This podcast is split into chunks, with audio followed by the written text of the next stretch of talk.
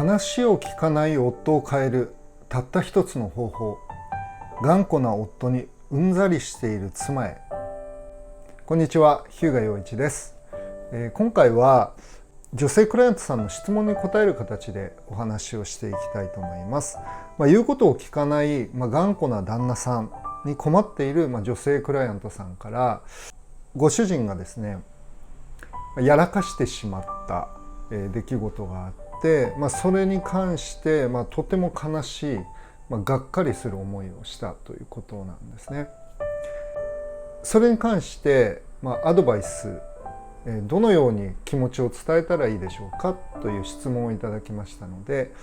それに答える形でお話をしていきたいと思います。いつものように3つの点でお話をしていきます。1点目逆効果になる直接アプローチ。2点目。自分はクールに賢く。3点目。ベストな教師は現実。聖書の言葉は信玄9章8節。あざける者を叱るな。彼があなたを憎まないために。1点目逆効果になる直接アプローチですけれど、まあ、アドバイスとしてはその悲しかったとかがっかりしたっていうことを、まあ、直接は伝えない方がいいということです。でこの信玄の言葉にもありますけれど、まあ、あざける者を叱るな彼があなたを憎まないためにということで、まあ、あざける者というのは、まあ、高慢なものまあ、頑固なものというふうにも言うことができるわけです。でそういう人は叱ってはいけないと聖書は言うわけですね。なぜならそのようなあざけるものというのは叱られると叱ってくれた人を憎むようになるということなんですね。でへりくだっている人、まあ、謙遜な人もしくは賢い人っていうのは叱られたら叱ってくれた人に「ありがとうございます」って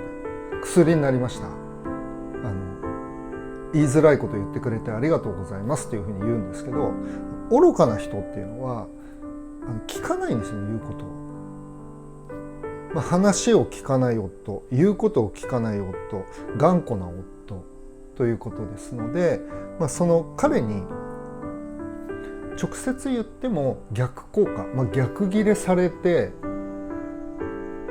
あの関係が悪化すること、まあ、それが関の山だということなんですね。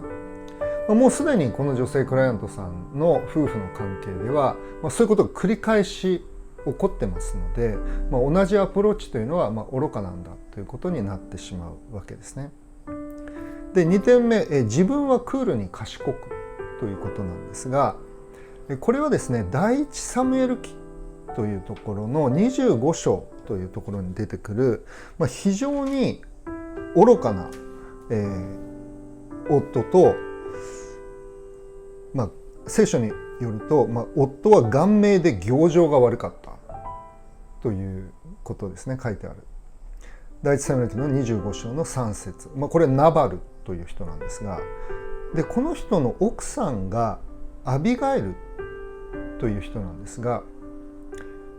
こんなふうに書いてあります。この女は賢明で姿が美しかったと書いてあるんですね。まあ、美女と野獣みたいな夫婦ですね。えー、この女は賢明で姿が美しかったが夫は顔面で行情が悪かったというふうに書いてあるんですね。でこのナバルの愚かさによってナバルの家族みんなが非常に危険な状況に陥ったっていうことがあるんですね。でそれをこのアビガイルが非常に賢い振る舞いをして家族全員を救ったっていう出来事が書いてあるんです。でここから分かることはアビガイルはなんとかナバルを説得してナバルを変えようとしたんではなくて自分ができることを淡々とやったっていうことなんですね。だから夫に対して何とか変わってよ何とかしてよ私の気持ち分かってよっていうことじゃなくて夫は愚かなので夫は頑固なので夫は言うこと聞かないのでそれをそのままにして自分ができることをやっていくこれが、まあ、聡明なアビガイルという女性の振る舞いだったわけですだからあくまで夫のせいで自分が閣下して何とかしてよとか何とかしなきゃっていうふうにするのではなくて自分ができることを淡々とやっていくということなんですね。そして3点目ですねベストな教師は現実ということで話を聞かない言うことを聞かない頑固な夫を教えるのはあなたじゃないってことなんです。誰かっていうと現実が教える別の言い方をすれば神様が教えるということですね。で何が起こるかっていうとこのアビガエルがその救った家族を救う、まあ、賢い振る舞いをした後に帰ってきて何も伝えないんですねナバルに夫に。で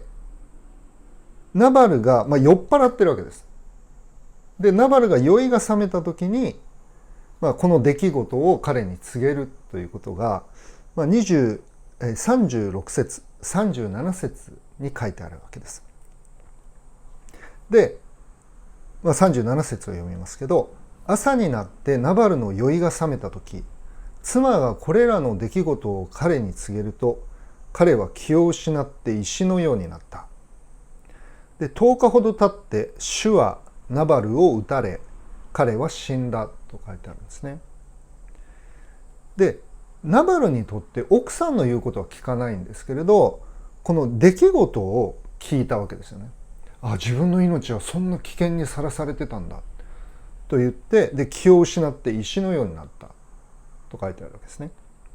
そして10日ほど経って神様に打たれて彼は死ぬわけです。で私たちは当然ですけれどご主人が死ぬことを願ってないので